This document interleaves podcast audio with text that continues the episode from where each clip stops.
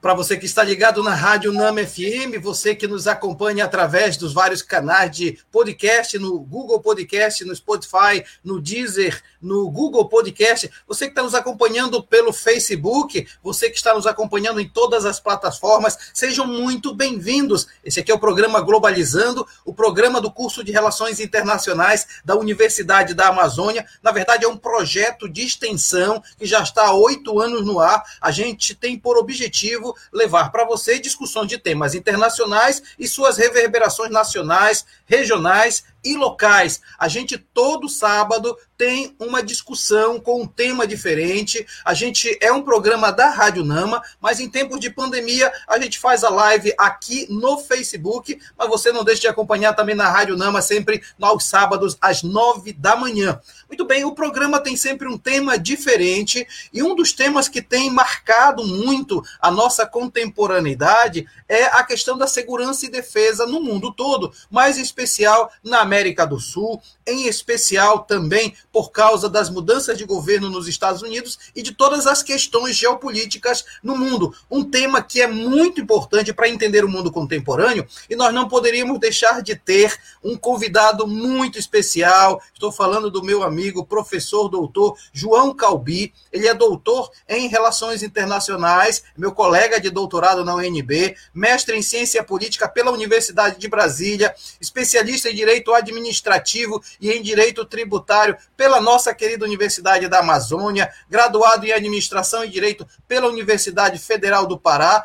Atualmente, ele é assessor do Núcleo de Altos Estudos Amazônicos da UFPA, é autor dos livros Integração, Interagências é, o enfrentamento ao tráfico internacional de drogas na Amazônia Setentrional Brasileira, lançado em 2020, e Arenas de Produção de Políticas Públicas, lançado em 2014. Meu querido amigo professor João Calbi, muito obrigado por ter aceito o nosso convite. Professor Mário Tito, muito bom revê-lo, meu colega de doutorado, meu amigo, uma pessoa muito especial, muito querida e parabenizar Mário pelo programa fantástico, sabe, feito por alunos, né, discentes da UNAMA, o que é uma coisa muito interessante enquanto pesquisa, enquanto extensão. É uma satisfação muito grande estar aqui com vocês. Maravilha, professor João Calbi estará com a gente e eu quero logo apresentar a nossa equipe que faz o Globalizando com a gente, a começar dos mais próximos para os mais longínquos. Falando de Belém do Pará, o acadêmico do oitavo semestre, Eduardo Oliveira. Tudo bem, Edu? Olá, professor Mário Tita, muito bom estar aqui em mais um programa Globalizando, sempre aqui com um tema diferente, um tema interessante de se discutir. Professor João, é uma honra tê-lo aqui conosco. Uh, já convido mais vezes, mas aí eu vou convidar mais tarde. Emi e Sérgio, incríveis, muito bom estar aqui com vocês. Você que está nos acompanhando por essas diversas plataformas, sejam muito bem-vindos. Mandem suas perguntas, mandem seu comentário aqui na live também no Facebook, Programa Globalizando.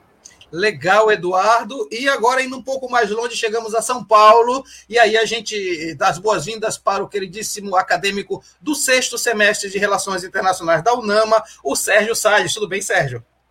E aí, professor, tudo bem? Boa tarde. Oi, Emi, Edu. É sempre um prazer estar aqui com vocês. Professor João, é uma honra contar com essa presença hoje aqui. Não tinha ninguém melhor para falar sobre esse tema. E olá, você que está aqui nos assistindo. Muito obrigado pela sua audiência, muito obrigado pela sua atenção.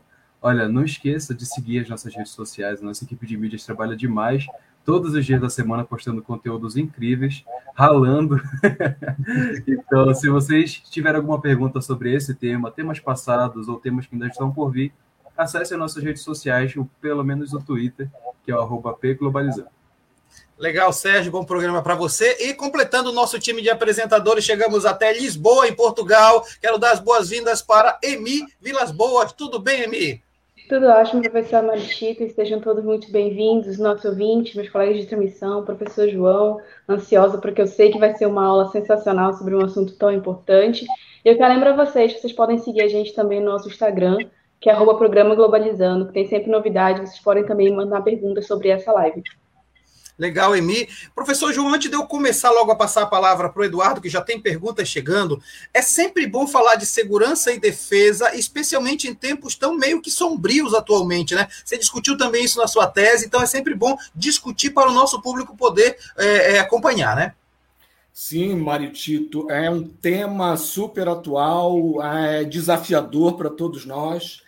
E a gente fala em defesa, a gente pensa naquela realidade de uma, de uma, de uma política externa, de exterior, de uma agressão externa. Uhum. É, e, e, no ambiente da América do Sul, a gente não, felizmente, né, não verificamos essa possibilidade de uma confrontação bélica, e quanto que no ambiente de segurança a gente tem muita coisa para conversar. Né, pela centralidade, inclusive, da criminalidade organizada, que prejudica nações fragiliza estados e a sociedade. Legal, tá vendo só como nós vamos conversar com altíssima, altíssimo nível, não só de segurança e defesa envolvendo o Estado, mas outros atores internacionais. Passando a palavra agora para Eduardo Oliveira com você, Edu.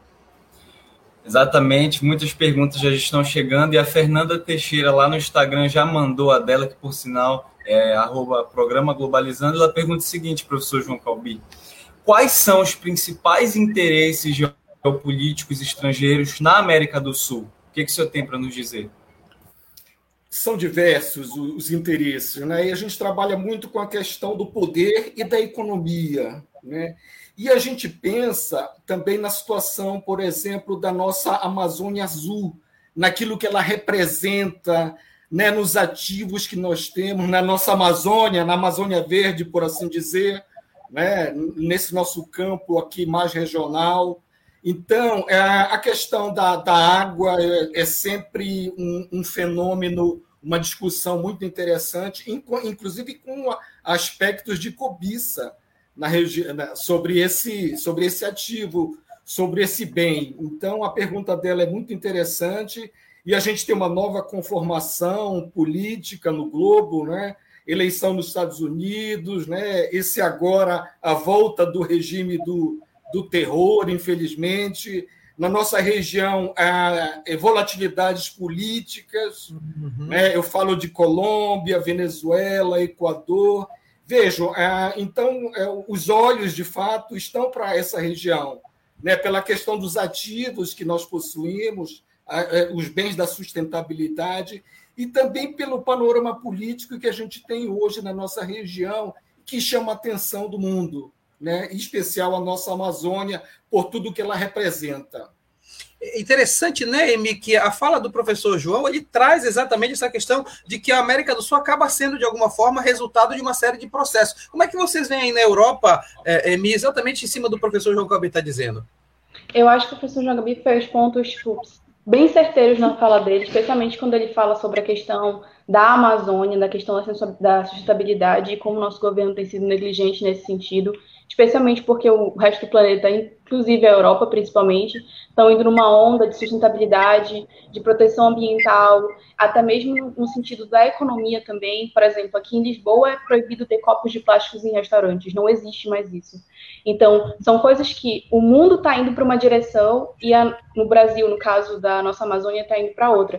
Então, eu acho que acaba sendo, é, pela, dimensão da Amazônia, um problema mundial. Então, os líderes, principalmente da Europa, acabam se procurando, se preocupando um pouco mais com o fato do Brasil ter uma, um tipo de política é, em relação à preservação um pouco bastante defasada e não o suficiente para manter o que seria um patrimônio extremamente importante é, para a humanidade, mas, claro, tendo território brasileiro, toma-se que o governo brasileiro teria que ter essa abertura. Então, eu acho que o professor Cabelo foi muito certeiro na sua fala, principalmente nessa parte de sustentabilidade e também na questão da economia, que influencia também até mesmo nas questões de trocas, é, não só na questão da Amazônia, mas em todo o resto, como pecuária, a produção sustentável de todos os outros é, coisas que são feitas no Brasil. Né, a Europa e provavelmente o resto do mundo também estão pedindo esse selo verde que está faltando aí.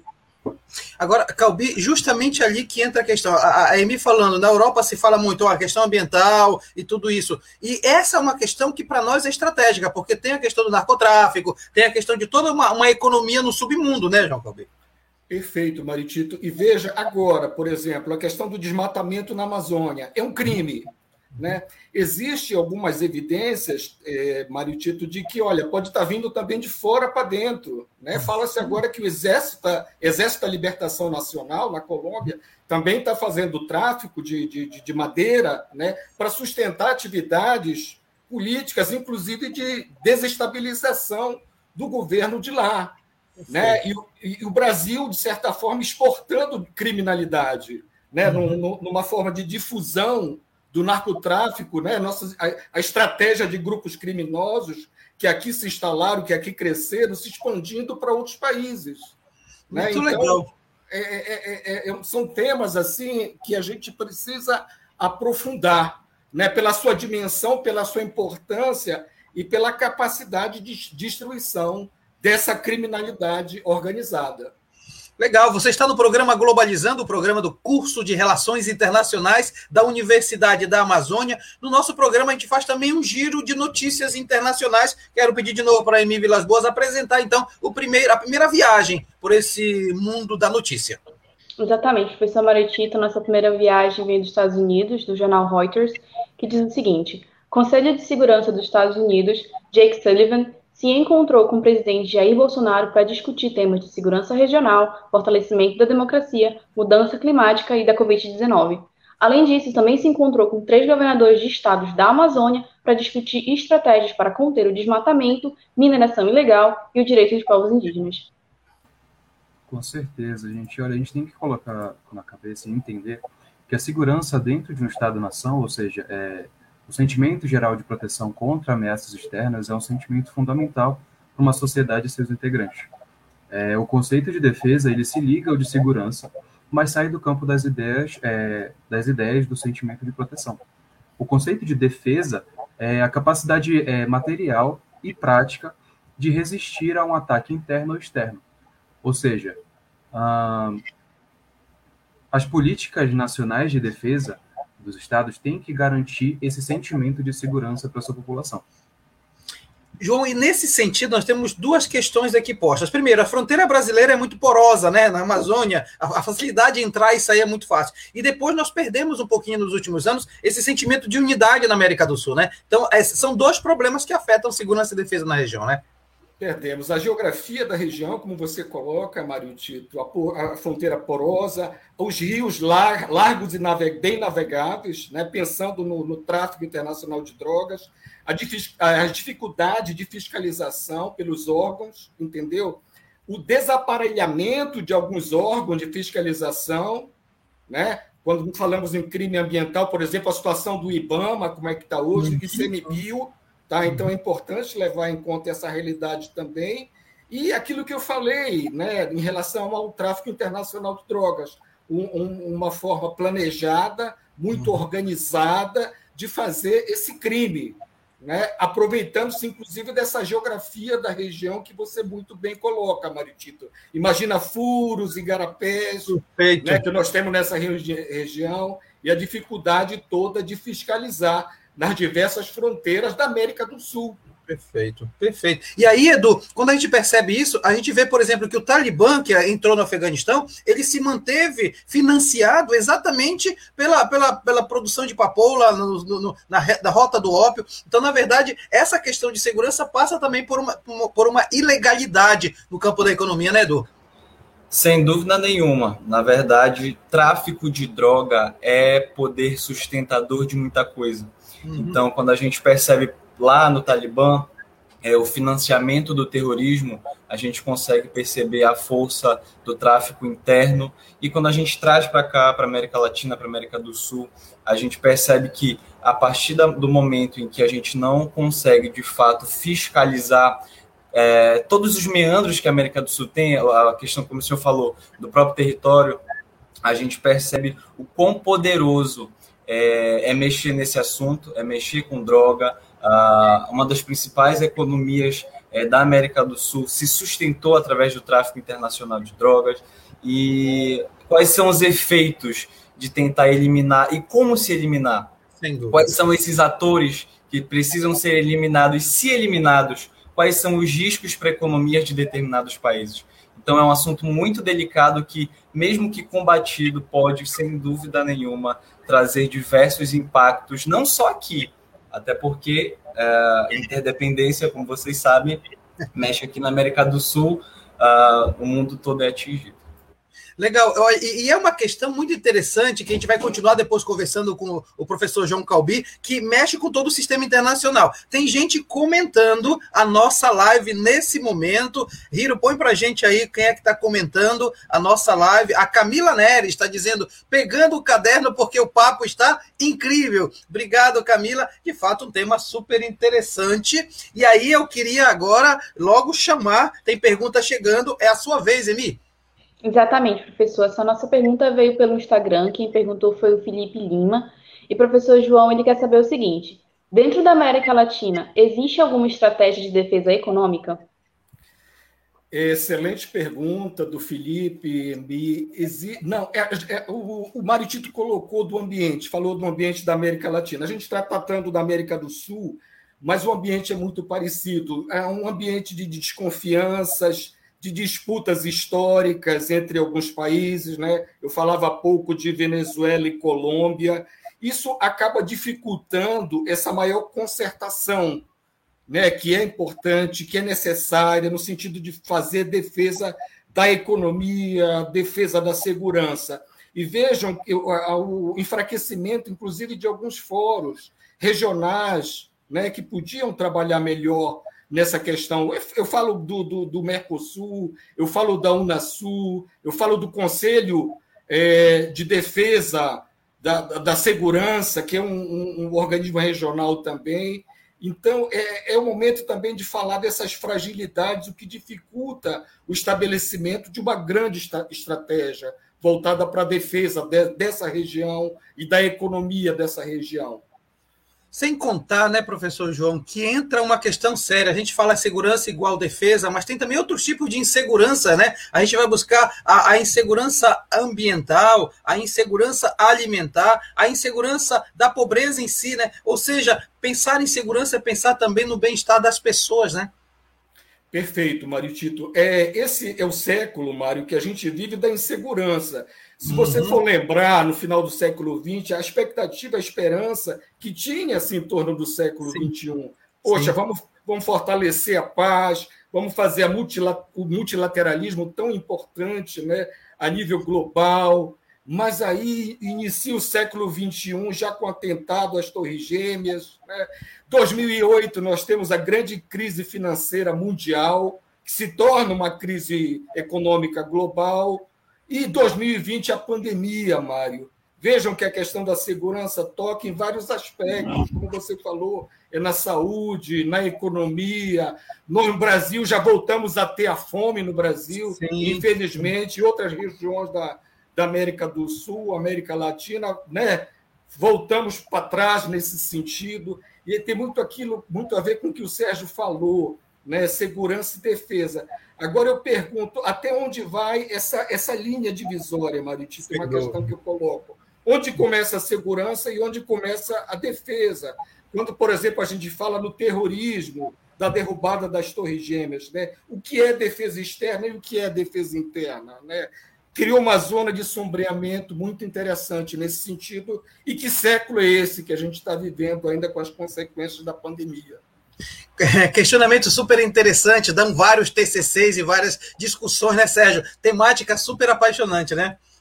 Não, com certeza. E a gente consegue perceber a importância dessa live, porque geralmente quando você fala de segurança e defesa com alguém, as pessoas falam, ah, não, porque ali naquele bairro é perigoso, o governo não faz nada. Então, tem que é, conseguir entender que é para muito longe disso. Como o professor mesmo falou, essa questão da pandemia está tá transformando todo um, um conceito de, de, do que é segurança. Antes, uhum. é, segurança era, sei lá, mais polícia na rua, ou, sei lá, um exército. Hoje em dia, o simples fato de você conseguir se proteger contra uma pandemia, contra uma doença, também faz parte da segurança, também faz parte da defesa do Estado. Então, é essa a necessidade dessa conversa, saber diferenciar e abrir mais os horizontes da, do, do pensamento de segurança e defesa.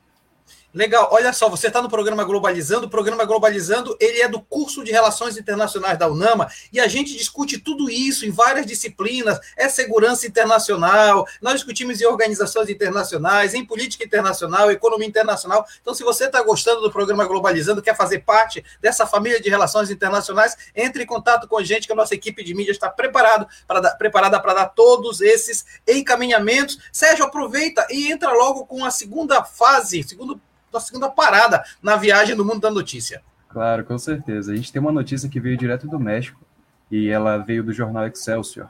E ela diz o seguinte: é, o governo estadual mexicano de Chiapas integrou, entregou é, uma comissão mediadora junto ao governo federal e municipal para resolver o conflito em Pantelho, onde grupos indígenas que estão ocupando a sede municipal tiveram que formar grupos armados para se defender contra a presença de grupos criminosos que estão atuando na região. Na verdade, olha, você que está nos acompanhando, esse é um tema muito pertinente, muito completo. Então, veja você, apesar de, de estar tá inserida em um contexto geopolítico relativamente estável, aqui, ó, a América do Sul, ela enfrenta atualmente uma crise migratória sem precedentes. Então, quando a gente percebe que tem crescimento de organizações criminosas ligadas ao narcotráfico e ao tráfico de armas, isso preocupa diversos países na região. Então, entre alguns países da América do Sul, o Brasil e a Argentina são os que têm né, maior poder bélico e econômico da região. Mas a gente percebe também, infelizmente, uma queda nos níveis de cooperação regional para combater esse tipo de coisa.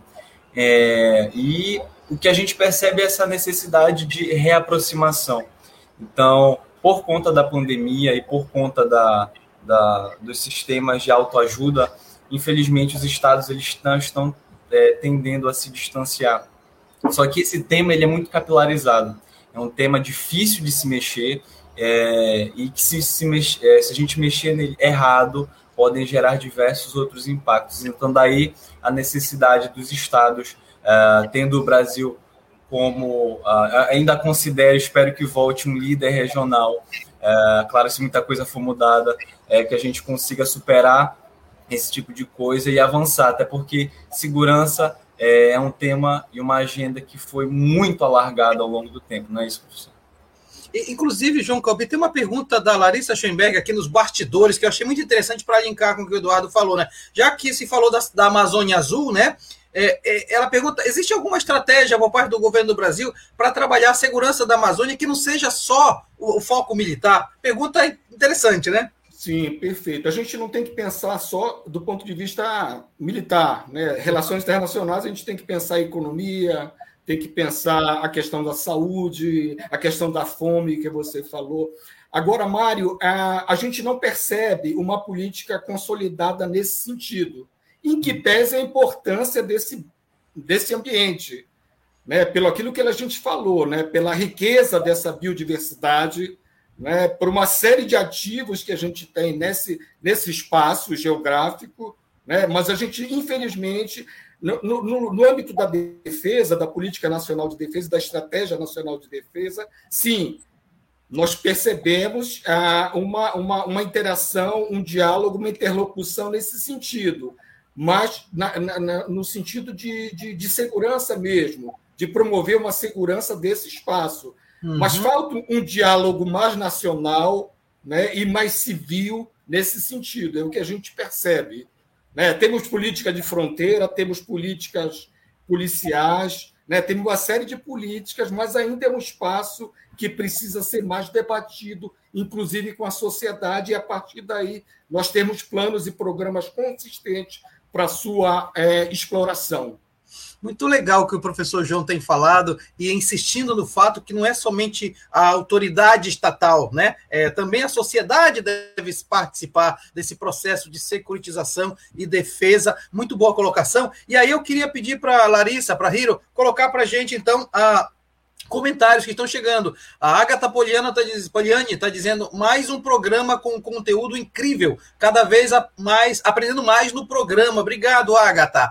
Também tem comentário da Paula Castro que está dizendo que o programa está sensacional. Está sensacional mesmo, porque é uma discussão que a gente está fazendo aqui no programa Globalizando. O professor João Calbi, entre tantos títulos que tem, assessora também o NAIA, o Núcleo de Altos Estudos Amazônicos da Universidade Federal do Pará, é meu colega de doutorado em Relações Internacionais na UNB. E aí nós vamos passar logo a palavra para o Sérgio, que já, já tem pergunta chegando, Sérgio.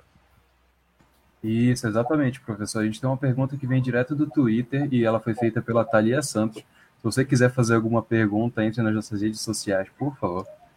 A Thalia está perguntando o seguinte: é, sabemos que o Brasil serve como quintal para os Estados Unidos. Isso acontece com toda a América Latina ou tem países específicos, professores? Professor Mário Tito, você, enquanto filósofo também, além de, de internacionalista, é assim, e, e, professor João, é bem interessante a pergunta que foi feita pela Thalia. Eu vou levantar uma bola para você cortar, tá bom? É assim, eu vejo de alguma forma que o interesse americano é por toda a região. Ou seja, enquanto estiver, ele estiver sob o domínio, o Mersheimer até fala isso, né? Ele precisa cuidar do seu quintal, precisa cuidar do seu jardim, e não pode deixar ninguém entrar. E aí eu levanto a bola para você dizendo o seguinte: se o interesse é todo isso, como a Thalia está perguntando, né? É, como é que o Brasil deve se comportar com relação aos Estados Unidos? Quer dizer, eu estou invertendo a pergunta. Dado que os Estados Unidos com certeza consideram a gente como quintal, como é que a gente deve se comportar sobre isso, né, professor? Perfeito, Mário Tito. De certo, a interdependência é fundamental.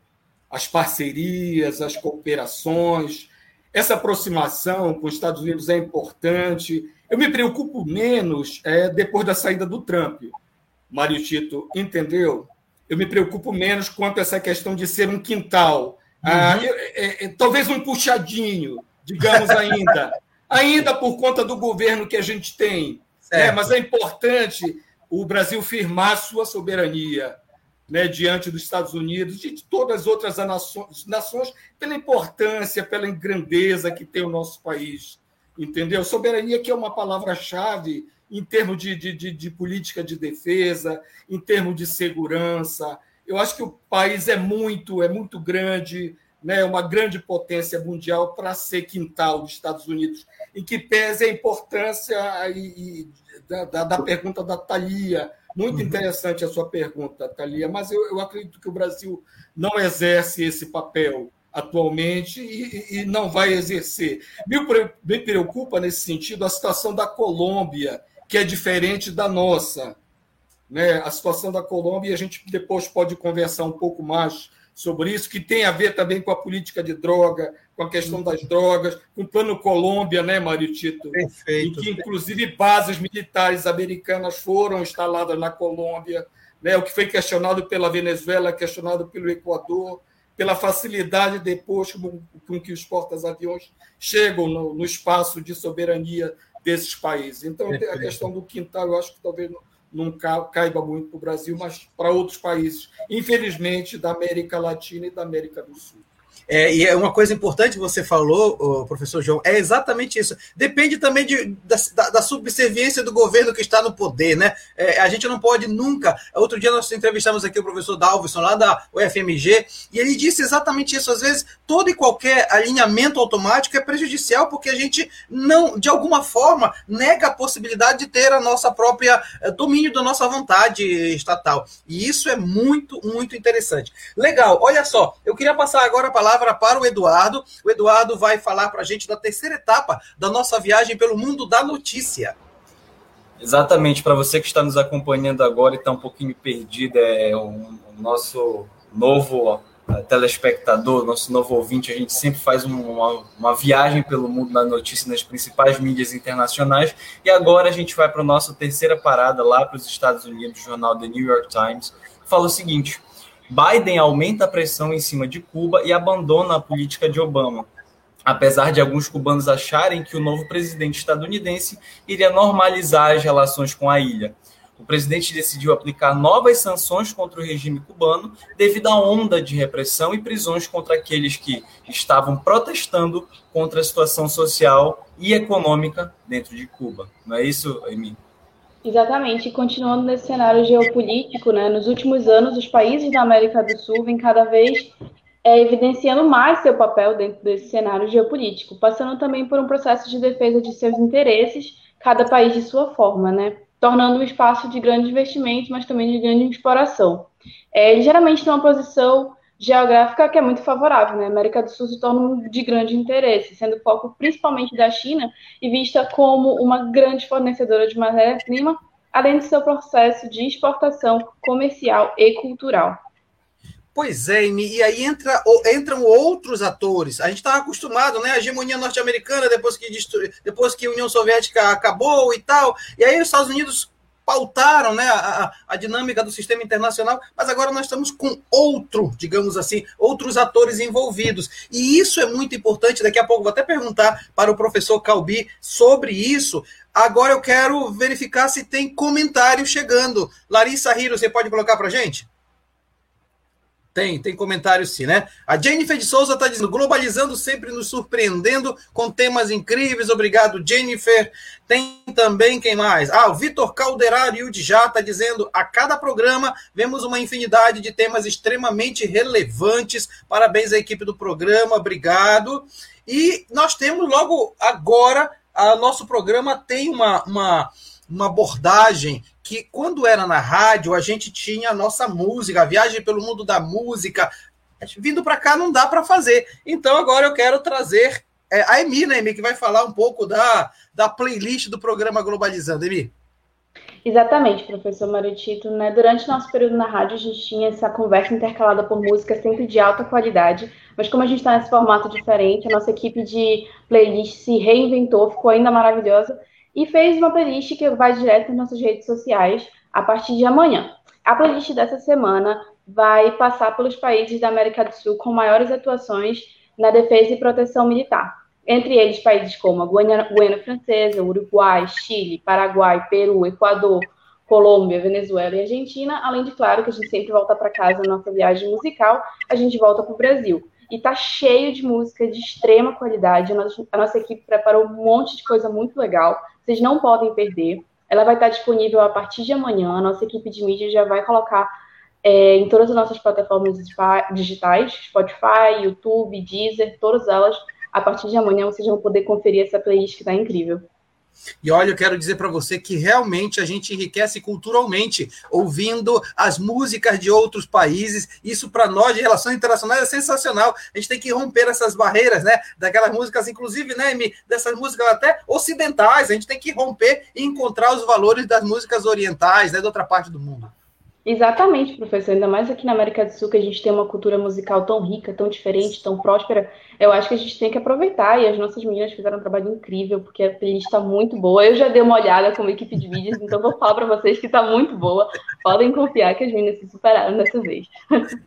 Informação privilegiada aqui no programa Globalizando. O programa Globalizando é do curso de Relações Internacionais da Universidade da Amazônia e é um curso que já tem 15 anos na universidade, já formou muitos internacionalistas. Aliás, eu peço, eu lembro agora, presto homenagem nesse momento. Hoje faz quatro meses de falecimento do professor William, que é que foi o internacionalista formado pela UNAMA da primeira turma de Relações Internacionais e hoje faz quatro meses da sua partida e a gente prometeu que eh, vai ficar aqui com certeza levando para frente a sua herança. O professor ele que foi meu colega, colega do professor João Calbi eh, no doutorado, e é isso mesmo que a gente vai o tempo todo levantar. O que a gente vai fazer vai ser em homenagem ao professor William. Olha só, e tem perguntas chegando, é, a da, da aqui no comentário da Larissa Schoenberg. Tem uma pergunta muito interessante que eu acho legal a gente começar destacando esse assunto, professor Calbi. Ela pergunta o seguinte: existe, existe alguma cooperação entre os países da América Latina para esse combate do tráfico de drogas internacional que transita, em especial na Amazônia, né? Sim, existe cooperação entre os países, notadamente os países da América do Sul, esses países fronteiriços, lindeiros, professor Mário Tito. E essa cooperação é fundamental para esse enfrentamento. além de sufocar financeiramente essas quadrilhas que atuam no tráfico de drogas, essa cooperação é fundamental. Pena que o Brasil ele tem retrocedido em relação ao, ao processo de, de, de, cooperação. Né? O Brasil ele está muito assim, não está exercendo o seu grande poder né? enquanto, enquanto é, nação nessa nossa região, entendeu? É uma pena, né? O Brasil volta a fazer aquele discurso meio que nacionalista, isso afasta, né, aquelas possibilidades de cooperação. Mas esse, essa, no, no sentido de fazer esse enfrentamento, de fazer esse combate com o narcotráfico, a cooperação entre os países da região é fundamental, professor Maritito. Muito bom. Eduardo, a propósito, tem perguntas chegando para a gente para apresentar para o professor Calbi, né? Exatamente, são muitas perguntas, mas a gente tem que selecionar uma, até porque esse tema ele é muito vasto. Então, professor Calbi, mais uma vez, é, esse Globalizando Parte 2, vamos lá, já está convidado. Então, a Viviane Porto, lá no Instagram, ela já está lhe perguntando uh, o seguinte: o que coloca os Estados Unidos numa posição privilegiada dentro do contexto geopolítico da América do Sul? Pergunta de 2 milhões de dólares essa. Né? Verdade, Viviane, excelente pergunta. É o grande hegemon mundial ainda, né, professor Maritito? É. Ainda. É. Então, é, além do poder econômico, né, da questão cultural muito forte, a questão militar também, é uma grande potência militar. Então, ela, ela é, o interesse dela é, é, é muito voltado para a região né, para a região da América do Sul, da América Latina, e, e, e, essa força é percebida entre as nações que compõem esses espaços. E, e aí, e tem uma coisa que eu gostaria de colocar, que eu falei lá no bloco passado, professor Calbi, e aí você aumenta, além dos Estados Unidos, começam a haver novos interesses, né? Que a China está querendo, outros interesses. Eu acho que isso também acaba tornando mais complexa ainda a situação de segurança e defesa aqui na região, né?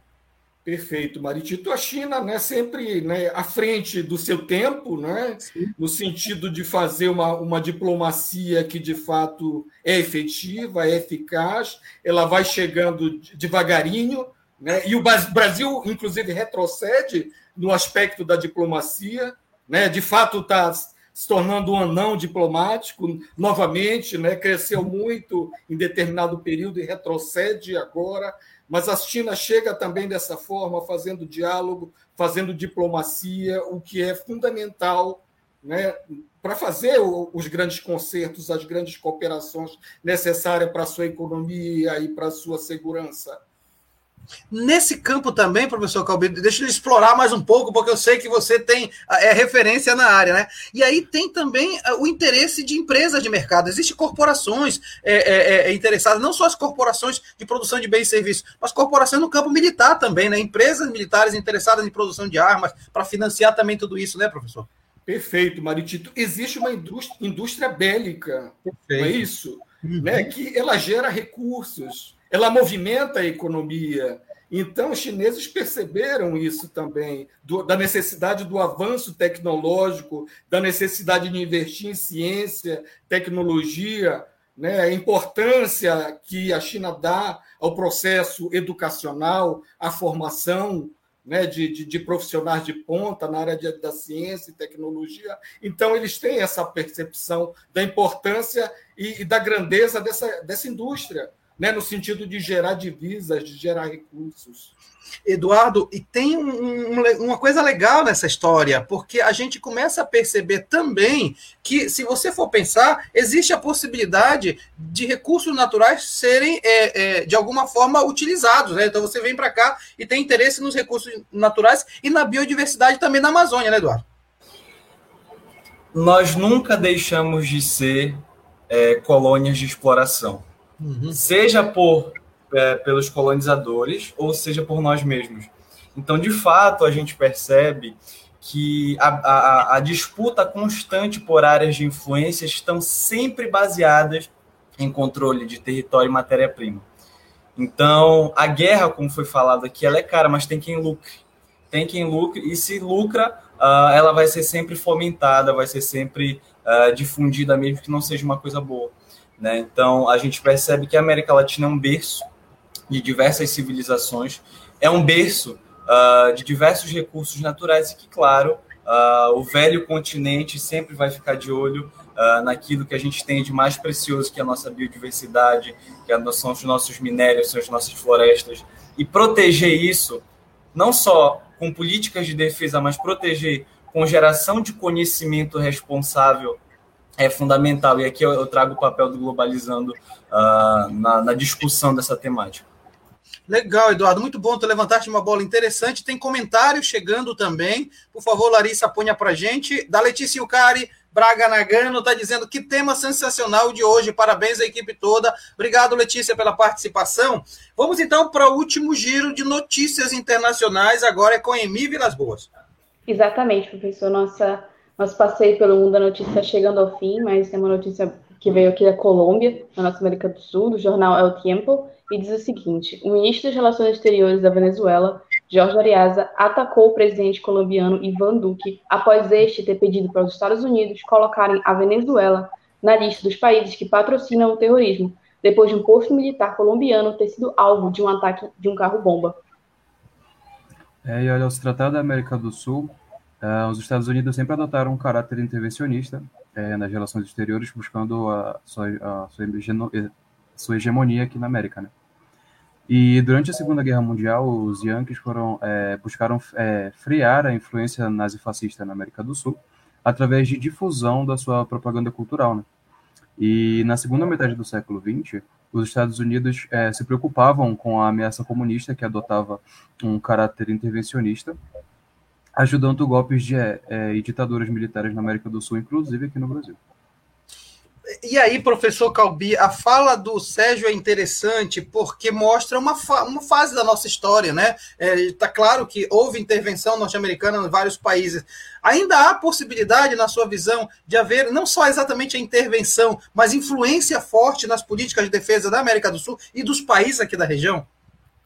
Sim, professor Maritito, muito interessante as colocações agora feitas. Essa disputa Venezuela e Colômbia, inclusive, é uma coisa histórica, né? Tem uma série de nuances aí a ser consideradas, até pelo momento, né? A volatilidade política que esses dois países vivem e que gera insegurança, né, professor Maritito? Uhum. Né? Então, essa insegurança também é motivo de atenção, de preocupação dos Estados Unidos também né, para a nossa situação, além daquilo que o Eduardo falou, das reservas da biodiversidade, das riquezas minerais, também existe né, essa preocupação com a segurança. Estados Unidos, eu acho que sempre vai é, exercer um papel forte, né, um papel estratégico dentro da América do Sul, né, porque nós estamos numa posição estratégica desse tabuleiro uhum. mundial. Né? Então, interessa a eles e sempre interessou, e, e, e as intervenções vão ocorrer. Emi, inclusive, inclusive, o que o professor está dizendo é, é, relevante demais, porque a gente percebe que, como a América do Sul é o celeiro de biodiversidades, a Amazônia em especial, mas todo o resto, né? a Panamazônia como um todo, né? como é que lá na Europa você tem visto essa discussão, na sua, na sua faculdade lá da Universidade de Lisboa, como é que se discute isso na, na Europa? Assim, professor, aqui a gente tem uma visão que é, foi o que eu relatei é, no, antes, no início do programa, que é basicamente aquela questão de realmente o país, o mundo está indo na direção da sustentabilidade, da preservação, de entender a necessidade de realmente lembrar que a gente só tem um planeta Terra e o Brasil, por esse tipo de política, está indo para outro lado. Então, eu acho que a gente, pelo menos nas minhas aulas, a gente sempre tem muito isso dentro da sala de aula, né? Um pouco entender a necessidade de preservação. Como a Europa, comparado com a Amazônia, não tem tantos é, re, reservas ou biodiversidade, então é um pouco complicado até mesmo para eles, né? Ver tudo isso acontecer e meio que ficar assim. A, vamos, vamos, sendo sincero, existe ainda aquela, aquela coisa do colonizador, do também quero salvar, eu quero, né? ajudar ali, mas não sendo 100% numa, numa visão clara e limpa, mas também é uma preocupação genuína, né, de, questão de, de humanidade, né. Então, eu acho que a Europa, no geral, tem essa preocupação no sentido de biodiversidade, até mesmo porque a Amazônia é a maior biodiversidade do mundo, a questão de água, a questão de clima, o crescimento global está fazendo horroridade, é, coisas muito horríveis esse ano. Vocês podem ver aí no Brasil, tá tendo ondas de calor, ondas de frio extremamente variáveis, e isso acontece na Europa também. A gente está ondas de calores muito fortes na Europa, coisas que não aconteceriam antes. Então, a Amazônia também está ajudando isso com as queimadas, com a pecuária, com toda a questão de não ter um certo controle. Então, eu acho que as preocupações, principalmente da Europa, é realmente isso: é conseguir controlar o que está acontecendo agora, né, com, a, com o atual presidente, que praticamente a questão da conservação ambiental está correndo solta. A gente não vê nenhum tipo de, pro, de programa, as queimadas que aconteceram na Amazônia, o incentivo à desmatação em questão de pecuária, de madeireira, como o professor também falou, da questão do, do tráfico, que também está acontecendo dentro do território brasileiro.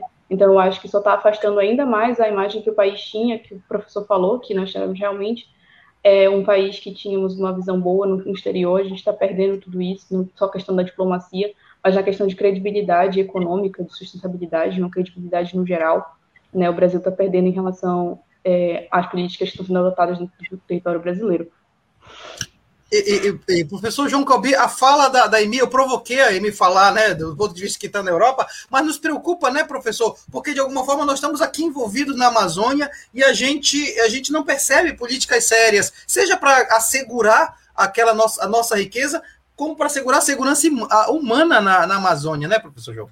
Perfeito. E esse é um tema muito importante, eh, Tito, pensar na questão alimentar isso é fundamental quando a gente falar de segurança.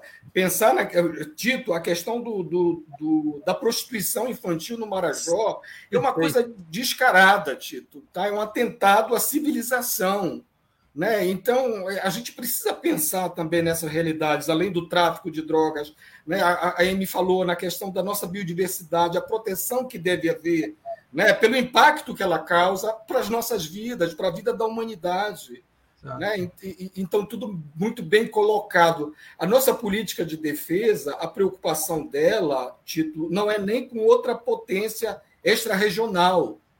Né? A, a preocupação Exato. é com os nossos ativos né? da biodiversidade, com a água, com a fauna, com a flora.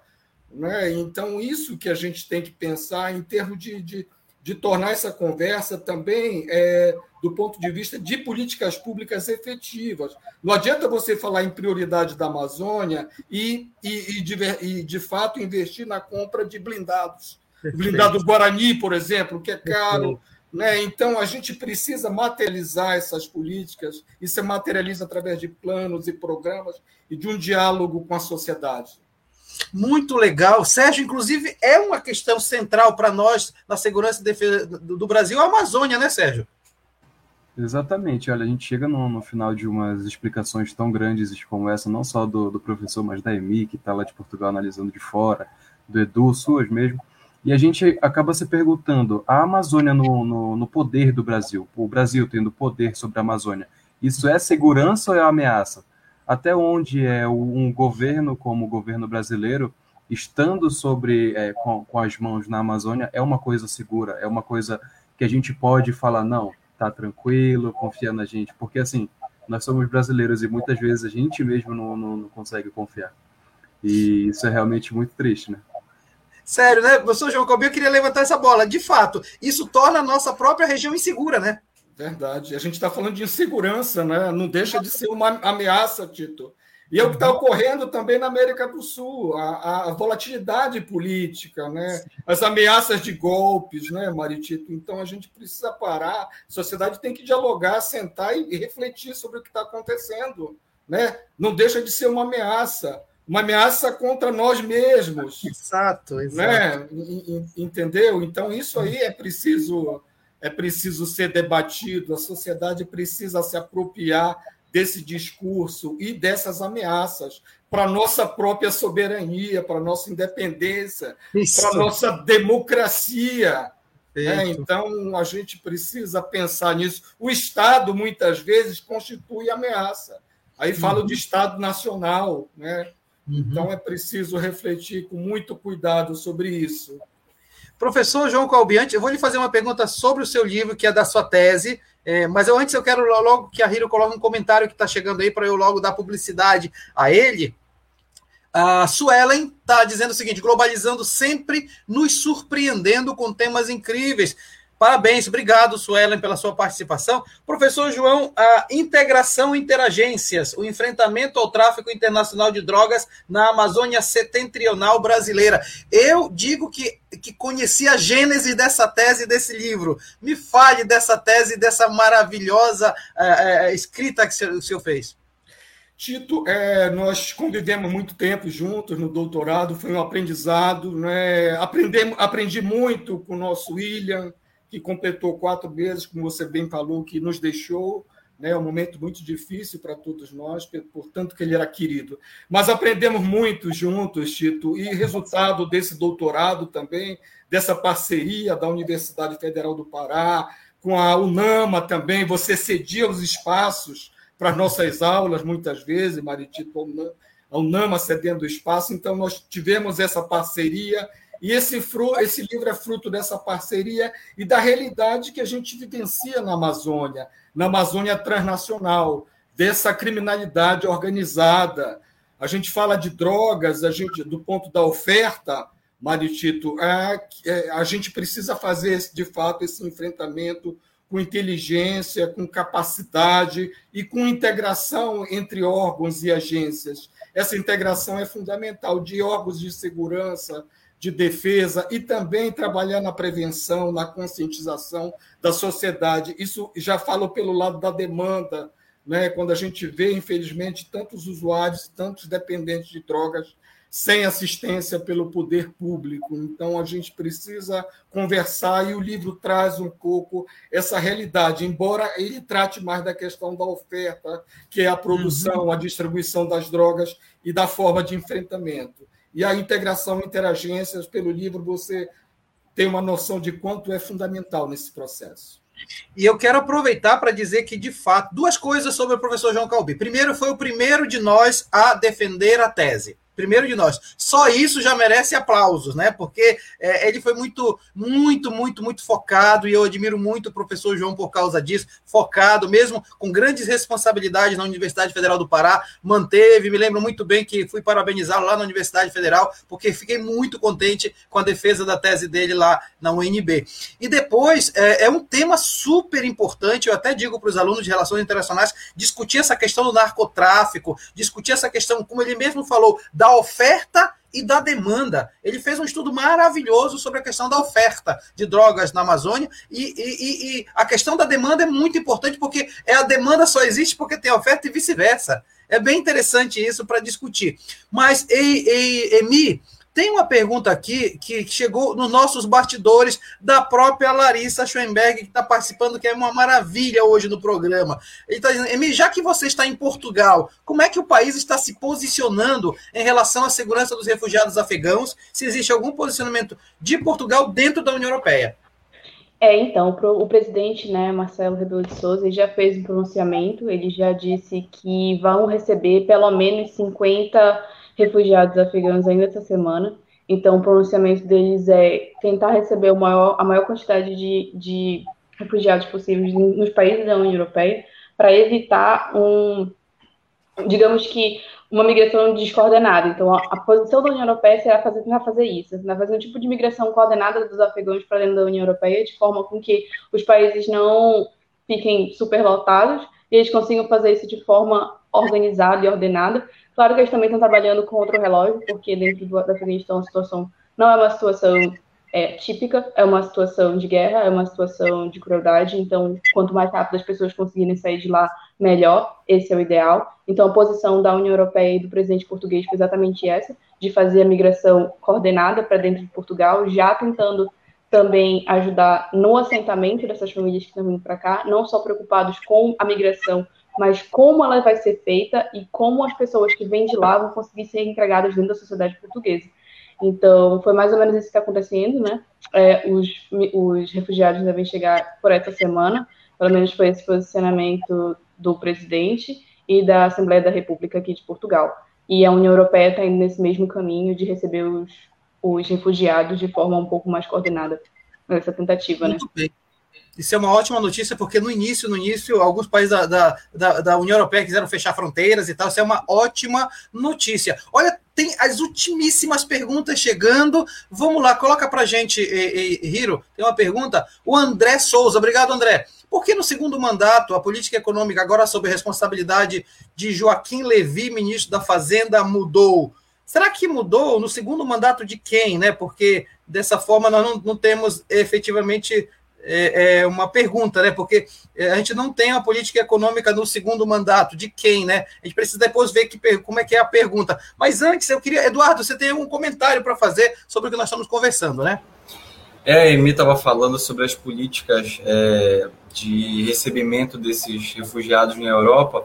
Isso mexe, um, mexe com um assunto muito uh, interessante, que é como os movimentos nacionalistas europeus vão lidar com isso eu estou revendo aquilo que aconteceu lá em 2018 com a crise é, de refugiados, uh, tanto aqui na América Latina, né, com a situação da Venezuela, como também na Europa, desde a Primavera Árabe, etc.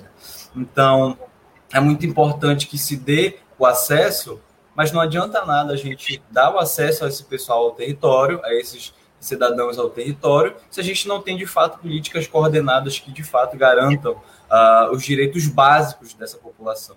Então não adianta uh, permitir a entrada se não se dá suporte para essa, essa população. Né? Então, de fato, a gente verifica. E como esses grupos, principalmente lá em Portugal, que tem é, alguns grupos que, é, que, são ligados à xenofobia contra a entrada de imigrantes, etc., como é que esse, esse grupo vai reagir a isso? Então, professor, já daria um outro globalizando para a gente conversar sobre isso. Legal, Eduardo, legal. Antes de eu passar a palavra, já quase para os finalmente, para o professor João Calbi, Sérgio, nós temos então é, o, o programa Globalizando é um projeto de extensão do curso de Relações Internacionais, mas nós temos um outro projeto que é tão longínquo, tão longevo quanto o Globalizando, né, Sérgio? Exatamente, professor. É, como você disse anteriormente, o programa Globalizando ele é um programa de extensão do curso de Relações Internacionais. E assim como Globalizando, nós temos um primo, que é o site internacional da Amazônia. E no site internacional da Amazônia você pode encontrar diversos artigos feitos pelos acadêmicos de relações internacionais. E eles, assim como a equipe de mídias do Globalizando, do Globalizando trabalham diariamente com diversos temas, diversas análises feitas pelos acadêmicos e analisadas, corrigidas pelos professores e tudo mais. É, o Edu muito bem sabe que, que é, é um trabalho muito grande, é um esforço muito grande, e até porque o, o, as produções deles são diárias. Um, mas vocês podem entrar no site Internacional da Amazônia, que é www.internacionaldaamazônia.com.br, tudo junto. E as redes sociais é Inter da Amazônia no Instagram e no Twitter. E no Facebook, se eu não me engano, é também Internacional da Amazônia. Então, Sim. se vocês tiverem, é, se vocês tiverem quiserem até pesquisar, porque o, o site é realmente uma, uma fonte muito grande para estudos. A gente, é, a Emi e o Edu vão, podem confirmar que a gente, para estudar para prova, para fazer trabalho, a gente vive pesquisando os, os, artigos do site. E é uma coisa muito interessante é, é poder contar com, com esse, esse, esse empurro da, empurrão da, da, da universidade. Olha, Sérgio, inclusive, para você que tá, não está ainda muito sintonizado, o que é um projeto de extensão? A extensão no, no ensino superior é você colocar para a comunidade aquilo que é produzido dentro dos muros da universidade. E seja o Globalizando, seja o site, levam para você aquilo que a gente reflete sobre relações internacionais. Dizem que quando o programa é bom, o tempo corre rápido. E foi o que aconteceu hoje. Nós tivemos um programa maravilhoso, um bate-papo sensacional. Estou profundamente orgulhoso de poder receber aqui com a gente o professor João Calbi, como eu disse, além de amigo, é também um grande estudioso, é um grande nome hoje do conhecimento na Amazônia. Professor João Calbi, foi um, um prazer receber, uma honra receber o senhor aqui no programa Globalizando. Tito, Mário Tito, amigo, foi uma honra para mim, sabe, ver, ver esses meninos aí, a qualidade do debate deles, né? a, a pesquisa que eles estão fazendo, tudo muito rico e que esse programa continue para que a gente possa falar mais de segurança, de defesa, de economia nessa dimensão mundial, internacional, que nós verificamos hoje à tarde, nessa tarde muito agradável aqui no programa. Parabéns para vocês, parabéns pelo programa. Muito obrigado pelo convite. Muito bem, obrigado, professor João Calbi. Eduardo, muito obrigado. E você já falou, né? Ah, outras oportunidades virão para ter o professor João Calbi conosco, né, Eduardo? Obrigado.